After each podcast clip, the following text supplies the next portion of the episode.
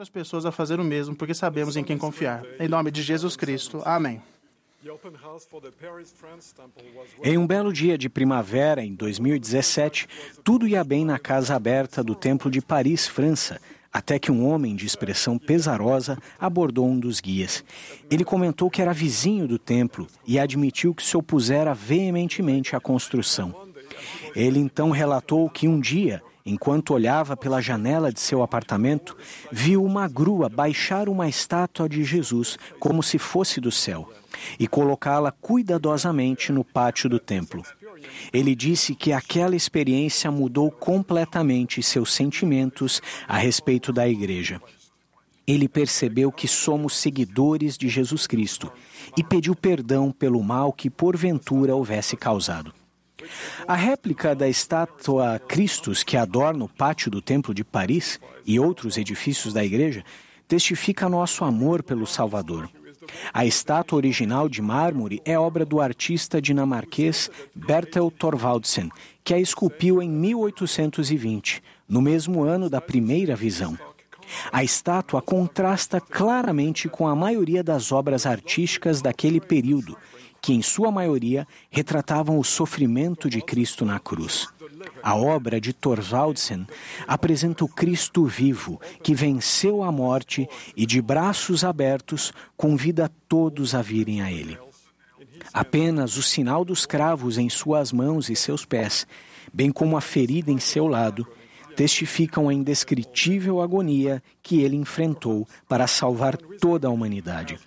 Talvez um dos motivos pelos quais nós, membros da Igreja de Jesus Cristo dos Santos dos Últimos Dias, amemos essa estátua, seja porque ela nos traz à memória a descrição da visita do Salvador ao continente americano, relatada no livro de Mormon.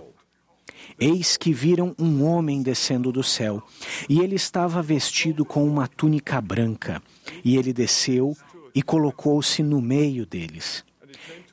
E aconteceu que ele estendeu a mão e falou ao povo, dizendo: Eis que eu sou Jesus Cristo.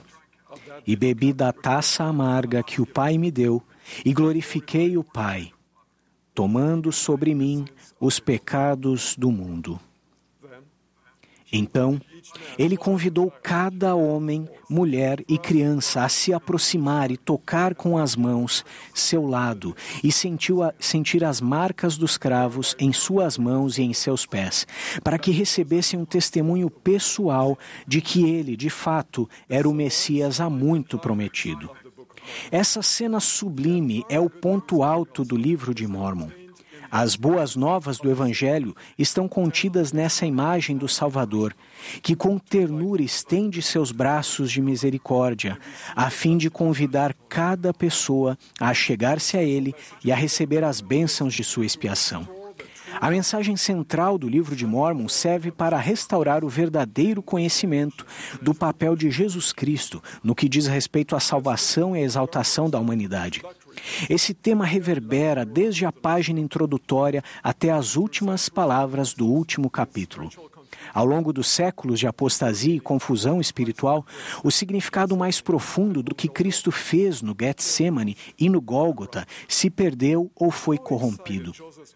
Imagine o quão admirado Joseph Smith ficou quando traduziu o primeiro Nefe e descobriu essa maravilhosa promessa.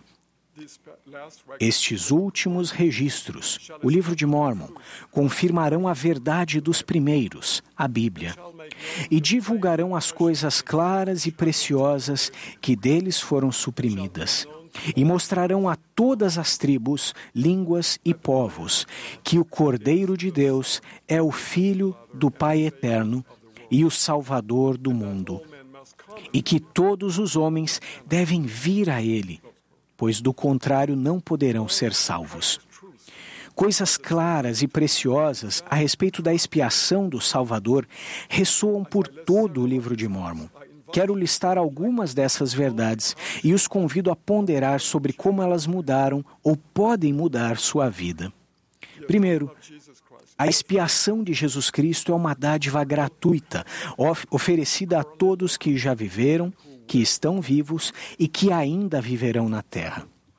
Segundo, Além de carregar o fardo de nossos pecados, o Cristo tomou sobre si nossas dores, nossas enfermidades, nossos sofrimentos, nossas doenças e todas as aflições inerentes à condição mortal do homem. Não existe angústia, dor ou tristeza que ele não tenha sofrido por nós. Terceiro, o sacrifício expiatório do Salvador permite que superemos as consequências negativas da queda de Adão, inclusive a morte física. Por causa de Cristo, todos os filhos de Deus nascidos nesta terra, a despeito de sua retidão, vivenciarão a reunião de seu espírito e de seu corpo, por meio do poder da ressurreição, e retornarão a Ele para serem julgados segundo suas obras. Quarto, por outro lado, o recebimento da plenitude das bênçãos da expiação do Salvador está condicionado à nossa diligência em vivermos a doutrina de Cristo. Em seu sonho, Lei viu o caminho estreito e apertado que conduz à árvore da vida. Seu fruto, que representa o amor de Deus e é expresso por meio das ricas bênçãos da expiação de Cristo, é a mais preciosa e mais desejável e a maior de todas as dádivas de Deus.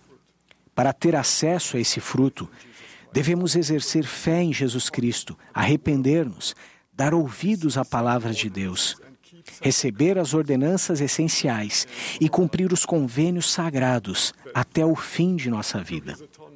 Quinto, por meio de sua expiação, Jesus Cristo não apenas limpa nossos pecados, mas também provê o poder capacitador por meio do qual seus discípulos conseguem despojar-se do homem natural, progredir linha sobre linha e crescer em santidade, até que um dia se tornem perfeitos, à imagem de Cristo, qualificados para viver novamente com Deus e para herdar todas as bênçãos do reino do céu.